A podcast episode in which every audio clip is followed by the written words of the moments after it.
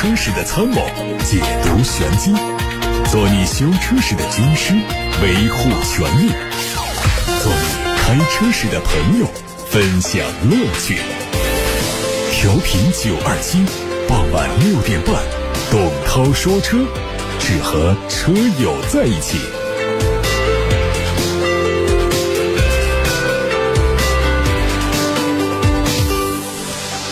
各位好，我是董涛，欢迎在下班路上听董涛说车。大家关于选车用车的问题，可以发送到直播间来，热线电话开通了八六八六六六六六的留言功能，还有董涛说车的微信公众号也可以留言。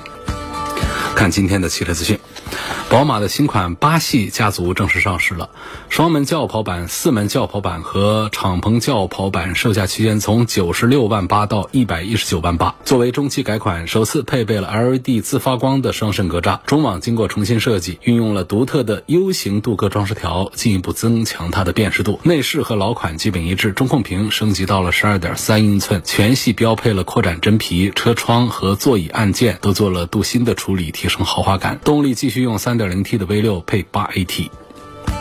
奔驰官方发布了最新的电动车规划，到2024年将至少推出八款电动车，包括奔驰的 EQS SUV、EQE 轿车、EQE SUV、奔驰 G 级电动版和两款 AMG 车型，一款迈巴赫 SUV。其中，奔驰的 EQE SUV 和 T 级电动版会在今年的晚些时候发布，明年会推出迈巴赫电动 SUV。2024年纯电动 G 级会正式登陆。国内市场方面，EQE 轿车会在今年下半年国产，后续的 EQE SUV 也将在北京奔驰。的顺义工厂投产，新车基于 EVA 二纯电动的架构打造，最大续航里程超过七百公里。上市之后将会和宝马 iX 等车型展开竞争。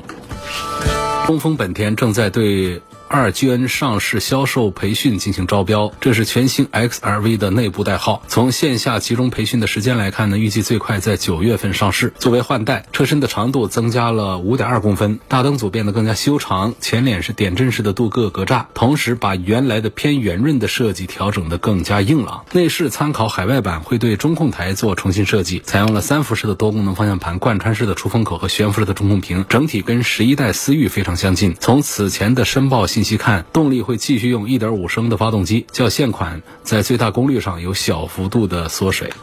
海外媒体曝光了福特中期改款锐际的渲染图，会在今年的十一月投产。新款主要针对前脸做了一些调整，双 L 型灯带和宝马 X3 相似。此前，长安福特已经开始建设代号为 CX788 的新车型项目，CX788 代表锐际的加长版，会推七座。大众品牌旗下的电动车产品主要是基于 MEB 平台打造，已经推出 ID.4、ID.6 六等多款 SUV 系列产品。内部人士透露说，大众还将推一款五门后驱轿车，叫 ID 四内部代号是三。幺计划会在二零二六年投产。这款新车基于大众全新可扩展系统平台 SSP 开发，后续会加入 ID 四 SUV 终端系列和特斯拉 Model 三展开竞争。网上传出了疑似腾势全新大五座 SUV 的路试照片，可能定名叫海狮。测试车已经基本卸掉了伪装，可以看到前脸用的是倒梯形的格栅，格栅周围和进气口之间采用和车身同色的涂装。大灯组和腾势 X 相同，动力可能和腾势 D9 类似，采用 DMI 插电式混动和纯电动两种系统。奇瑞艾瑞泽五 GT 预计在九月份上市，售价可能在十到十三万。这个车可以看作是基于艾瑞泽五 Plus 打造的运动版，它的外观加进了大量的黑色元素，车头换装了纺锤式的格栅，两侧搭配矩阵式的 LED 灯组，内饰换上了双联屏，配上了三辐式的方向盘、运动风格座椅和橙色的安全带，标配电子档杆，还有电子手刹和无线充电。荣威大七座 SUV RX9 的燃油版已经完成申报，消息说未来两年之内这台车还会推出插混版本，尺寸参考燃油版。荣威 RX9 插混已经达到了中大型 SUV 水准，比比亚迪唐的 DMI 还要大上一圈。铃木在中国申请了全新的 S Cross 车型的外观专利，这个举措可能意味着铃木会重返中国市场。这个车的外观造型和丰田的 RAV4 荣放相近，前脸是多边形的进气格栅，铃木车标和银色饰条和两侧 LED 大灯组连接，车尾是透明灯罩款式的 LED 灯组，白色灯带和超大面积的转向灯和刹车灯都跟大灯形成了呼应。前途。全新的纯电动双门轿跑车 K 二零开启预售，预售价格是八万六千八到十四万九千八。这个车在二零一九年上海车展上就已经亮相过，是前途汽车的第二款纯电双门跑车，车长三米七四一，轴距两米三二六，整车重量只有七百八十公斤。它采用了碳纤维强化技术，配备双色车身无框车门，可以选装硬顶和敞篷形式。内饰有三连屏，标配了太阳能的新风系统。各位刚才听到的是今天的汽车资讯。现在董涛开始在直播的过程当中解答大家的选车用车问题。回答大家的问题之前呢，我首先关注到了一个小朋友跟我发来的信息啊，我念一下。他说：“董涛叔叔好，我从小学二年级开始听你的节目，下周就要中考了，我以后也想从事和汽车有关的工作，暑假想去周边的汽车服务类的工厂打工，想了解一下行情。现在十六岁，不知道符合法律吗？”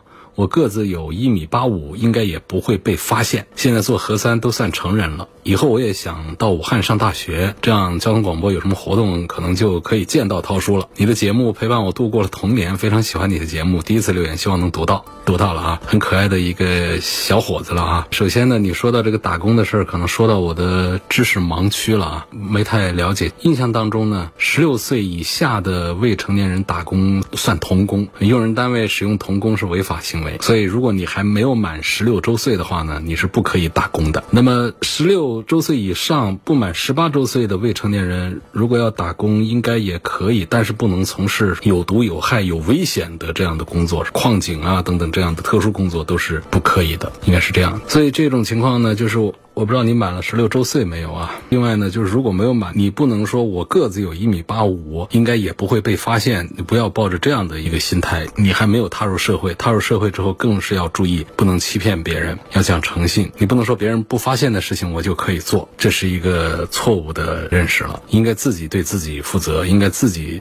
自觉的遵守法律法规，所以这个个子一米八五，应该说在体能各方面呢接近了成年人的一个标准。但是呢，我们在心智啊，在很多方面仍然还有待于再成熟。所以这个打工这个事儿呢，我觉得一个是要满十六周岁，第二个呢就是量力而行，可以从事一些自己感兴趣的、有一点学习这方面的收获的这样的一些行业来做。那么你喜欢汽车，想到汽修厂，汽修厂这里头呢，其实它涉及到一些重机械的一些。东西啊，它不一定是一个很安全的一些场所，所以我对这个事儿的认识就是在这儿。我觉得你倒是可以在一些地方可以学习一下。至于说是打工的事儿的话呢，一是不太了解，二是不大赞成。至于说将来想到武汉来上大学，就要好好努力学习。武汉的学校特别多，有特别好的学校。我不知道你这成绩怎么样啊？还是应该努力的学习，尽量的考好一点学校到武汉来。武汉的这个学校多，将来的就业机会也都比较多。希望将来有天能够在某个场合、某个活动上能够见到这位。网名叫波塞冬之炫的小伙子。下面问领跑 C 幺幺和 C 零幺怎么样？值不值得买？领跑这家企业怎么样？电池是自己的产品吗？我们车企很少电池自己家生产的，特斯拉也不自己做电池啊。那就比亚迪这样的，他自己做电池，因为比亚迪是做电池起家的。领跑这个企业是浙江的一家新品牌新企业，他们家的车呢用两种电池，一种磷酸铁锂，用的好像是合肥的哪一个厂家的这个电池，然后它的三元锂呢用。的是宁德时代的电芯，宁德时代这个品牌就特别的大了。这个品牌呢，目前在市场上的表现呢，因为它产品比较单一，它销量上没有像魏小李那么好，但是在市面上的成长的势头也还是很不错。它的产品呢还是比较有实力。现在先上的是 C 幺幺、C 零幺呢，我没有见到车，应该就是 C 幺幺的一个轿车版，应该是同样的电池啊、电机啊、底盘这个部分，尺寸上呢它会短一点，其他轴距都。都是一样的，所以他们应该就是一个平台、一套基建下出来的一个 SUV 版 C 幺幺，一个轿车版的 C 零幺，所以完全可以参考 C 幺幺的各方面的性价比呀、性能方面一些表现来理解这个 C 零幺，而且价格上应该也跟 C 幺幺是差不多的。C 零幺、C 幺幺，我记得在本周节目当中还有朋友问过，是买它的双电机性能版呢，还是买它普通版？我就推荐说，如果我们对性能没有特殊要求的话呢，就是买它的单电机的版。版本其实已经在城市里面使用的足够好了，这是对这个问题的回答。还有一个朋友希望能够分析一下丰田的塞纳和理想。其实这不是一组正常的对比车型，虽然说他们在价格上呢也都比较的接近，但是一个是 SUV，一个是 MPV，而且呢一个是新势力，一个是传统品牌。应该说，如果你来对比这两个车的空间这方面讲的话呢，肯定还是理想是比不过塞纳的。它毕竟是 MPV，毕竟整车尺寸也都大了一号。但是其他方面的话呢，那整个的就是理想要胜出了。驾驶感受上，如果你开一圈理想，再去开一圈塞纳的话，落差感是很大的。开理想是那种高品质的豪华车的印象了，但是开塞纳就是一个普普通通的一个中型车的这么一种中档车的一种感觉了。那么车内的豪华感呐，这种用料啊。这种精细度啊，那更是没办法比了。你在塞纳上感受到的都是塑料感，包括配色各个方面都沉闷的、不讲究的那种实用主义的风格。但是在理想上呢，是那种轻奢的那种感觉。所以两个车，如果你开一圈看的话，一定会喜欢理想要多过于塞纳。但是从 MPV 的这个角度讲呢，它会在乘坐空间各个方面是更有一点优势的。这是这两个车的主要的区别。在八六八六六六六六热线电话上，陈先生说，从动力操控方面来对比一下奥迪 A 六、奔驰 E 级和宝马五系这三款车的新能源车。嗯，确实都有新能源，他们在动力上都是一样的表现。就是他们三家的车的插混的版本，在动力上的表现是完全一致的，就是很有意思。他们在汽油机上呢，比方说在动力性能的提速这个单元的表现上，会出现有的快一点，有的慢一点。但是他们配上了电机做成插混之后呢，竟然很神奇的，宝马五系、奥迪 A 六和奔驰 E 级的三个新能源版，竟然在零百提速单项数据上是完全一致的，这个是很神奇的一件事儿。那么这三个车呢，讲这个操控性的话呢，还是讲底盘的硬。印象我还是认可宝马的五系是要强一点。那这三个车当中还有明显的在推荐上的优先排序的话呢，我可能会赞成奔驰的 E 级要多一点。理由呢在于，首先干掉这个奥迪 A 六，是因为大众家的这一套插混实在是赶奔驰宝马的弱一些，就是这个纯电的续航都已经是上一个时代的产物了。五十公里的这个纯电续航啊，对于当下二零二二年的插混新能源车来说，那实在是已经过时的东西了。现在。不说是一百公里以上是一个标准状态，起码得是八十公里以上才是一个及格线。你看这五系上就有将近一百公里，那 E 级上直接是超过了一百公里的纯电续航。所以从这个角度，先把奥迪 A 六的新能源把它给 pass 掉了。然后在五系和 E 级的新能源当中呢，把五系给 PK 下去的原因就在于反映五系的这个新能源的故障啊，一直形成了一个不好的一个口碑，反应还是比较多的，投诉还是比较多的。所以倒是没觉得这个 E 级各方面好到哪儿去了，它就是。是在 A 六和五系的新能源方面呢，那俩都有一些短板，所以就让这个奔驰 E 级的新能源就冒出来了，就这样的。所以这三个豪华 C 级车的新能源版本的，我的推荐排序就是奔驰的 E 级第一，宝马的五系第二，奥迪的 A 六第三。说的是插混新能源版本啊，没有说是他们的燃油普通版本的推荐排序。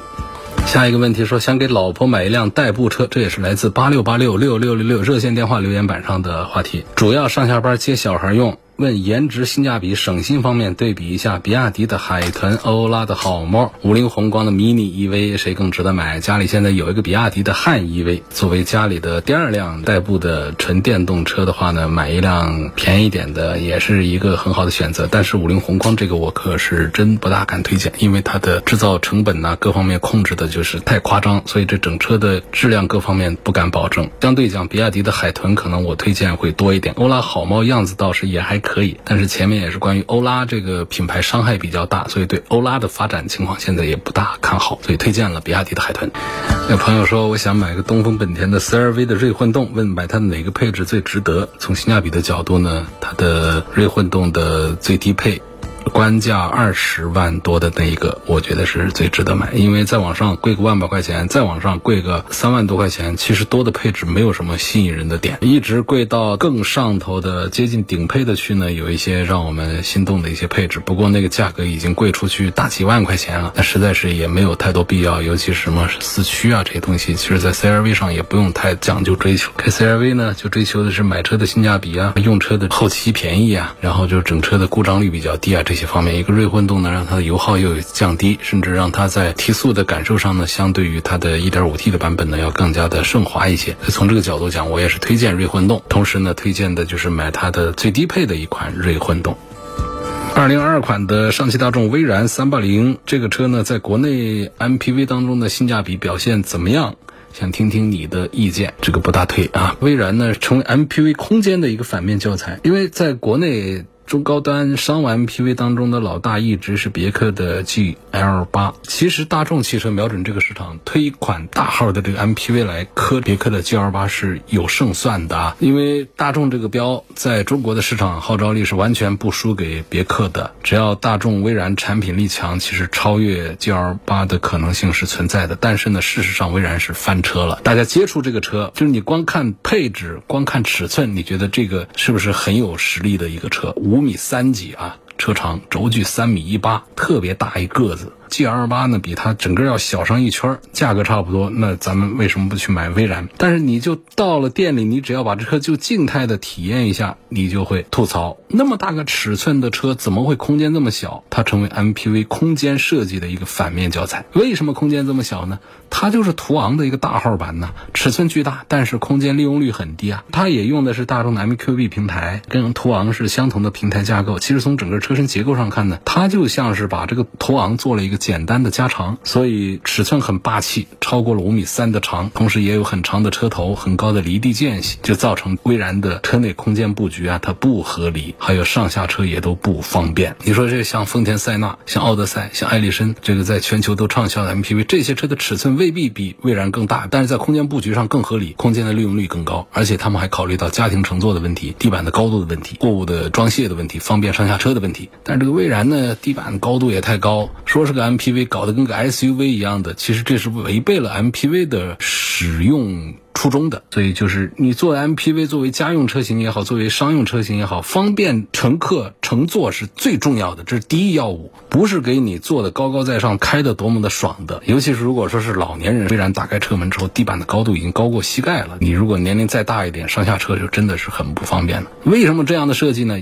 就是刚才说，它不是 MPV 这个平台的产品呢，它是在大众途昂这个中大型 SUV 的基础上改的。途昂呢，它是个大型 SUV，所以它离地间隙高没问题，还是优点。但 MPV 你这样搞那就不合适、不合理了。所以除了离地间隙比较高之外，它的造型设计其实也有问题。你可以看看它的 C 柱设计，跟别克 GL 八的这个 C 柱设计。GL 八的这个 C 柱从外表上看是全通式的玻璃，在车里也是尽量把第三排侧窗的玻璃做的大一些。这样的好处就是最大程度的保证第三排乘客采光，因为第三排本身空间就比第二排小，如果采光还不够的话，那就很压。抑，实际体验就是威然真的第三排很压抑，它的 C 柱造型很粗壮，让第三排左右的侧窗的尺寸很小，严重的影响了第三排的采光。这个时候，如果第三排的空间再不大，那就相当压抑了。它的空间大不大？第三排空间威然确实是不大，就是第二排调到合适之后，第三排就放不下脚了。好的 MPV 呢，是尽量在保证车身尺寸小的前提下，给乘客提供更大的空间，然后通过百变的车内空间组合，实现空间利用率的最大化。这一点呢，日系的这 MPV，像塞纳、奥德赛啊、艾力绅呐，都是很好的例子。威然呢，它就是一个空间设计的反面教材，车身尺寸巨大，但是车内空间却很小。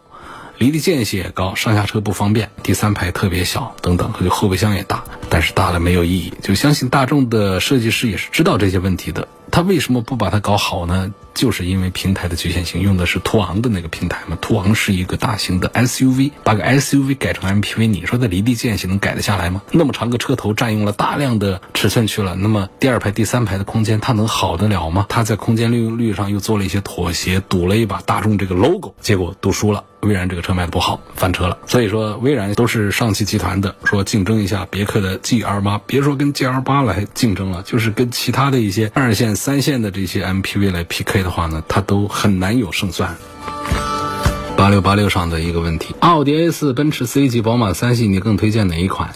别这样说，你把这三个车一定排个顺序出来，那是不科学的，还得讲维度。如果说我们讲性价比便宜，在更低的价位里面能够上手一线的豪华品牌的 B 级轿车的话呢，是优先考虑奥迪 A 四。如果说我们在并不高的预算下能够上手一个奔驰的话，形象上、内饰上、气质上各方面都还很不错的。其他的方面可能会弱一点的话，那就是这个奔驰的 C 级车。如果说我们想这个车各方面综合表现好一点。综合起来的得分高一点，不一定在各方面都突出。比方说，它在一些配置啊、用料、做工方面，它不如奥迪的 A 四；它在豪华感这方面，肯定是不如奔驰的 C 级。但是它的综合得分呢，跟它这个叉三一样的，就是三系啊，这两个产品我都是用这样的评价说，它综合得分还是比较高的。所以从这个角度呢来看的话，应该是考虑这个宝马的三系优先。这三个不同的维度呢，是排了三个优先的顺序。宝马 i 三有改电能不能买？有改电有一些缺点。因为纯电平台呢，肯定是更利于它后续的一些发展呢，包括整车的一些表现是这样。但是呢，如果油改电呢，它的性价比表现都还可以，我觉得其实也不是不能。因为现在我们的传统车企里面做油改电的可不是一家两家，也有它的可取之处。起码它降低了一些成本，让我们消费者在得到一台传统品牌的电动车的时候呢，它得到了更加成熟的车身构造，还有其他的方面一些东西。同时呢，也得到了我们纯电动方面的一些东西，而且价格也不贵的话呢。纯电动也是可以考虑，但是呢，总之呢，这个油改电的推荐指数它是没有纯电动的指数高的。新出的 Smart 精灵怎么样？被收购后用的吉利的平台，二十万左右价格贵不贵？首先说这个价格是不贵的。另外呢，就好像吉利平台成了一个贬义词，这个可不对啊！现在这个纯电动平台，我们国内品牌的就是世界的巅峰了，比其他国家都做得好些了。别马虎了，就是说好像这吉利平台就带点贬义的意思，千万别这么说。吉利和奔驰一起打造的 Smart 精灵，然后用的是什么平台呢？吉利的浩瀚 S 一。A 架构，这个架构就是跟这个极氪零零一同平台的那个是好评很好的一个车。Smart 推出这个精灵，这个其实是原来的老 Smart 就已经彻底的没有了，因为这个精灵身上已经看不到原来 Smart 那种小巧萌宠的那种样态，全都没有了。它就是来自于原来发的一个概念车的这么一个，就是一个小型的一个常规的纯电动车了。就这样，那么从这个价位上来看，从它的实际的续航啊，还有做工啊各个方面来看，这么一个车，它的价位来说，我觉得设计其实是合理的。如果我们按照过去对于 Smart 的这种小巧个性的期待来考虑现在的精灵的话，你会失望，你觉得这不是原来那个 Smart。但是你。全新的来看，这就是极客这么一个平台上的一个奔驰和吉利一起打造的一个新的小型的电动车的话，从这个角度来看，它的价位啊各方面来讲，我觉得它仍然是属于比较小巧、比较可爱，也比较值得买的一个车。虽然说车头说实话有点丑。下面说家里有辆 A 六，想买个 SUV，看了一下奔驰的 GLB。二点零版本的加上终端优惠，感觉这个车是很有性价比，希望参考一下意见。这我也认为是不错。就是原来我们大家就吐槽这个奔驰的 GLB 啊，假奔驰那么大个子，用那么小个一点三 T 的一个动力。后来其实推了 2.0T 之后，我们想这么便宜的、这么大一个个子的一个奔驰，做工配置各方面都不错，干嘛还要小瞧了这个 GLB 呢？作为二十几万来买到一个空间实用性各方面都不错的一个 GLB，而且动力也上了四缸的 2.0T 了，我觉得其实它已经是值得买了。好，今天我们就说到这儿了，感谢大家收听和参与每天晚上六点半到七点半钟直播的董涛说车。错过收听的朋友们，欢迎通过董涛说车的微信公众号、微博、蜻蜓、喜马拉雅、九头鸟车架号、易车号、微信小程序、梧桐车话等等平台收听往期节目的重播音频。明天晚上我们再会。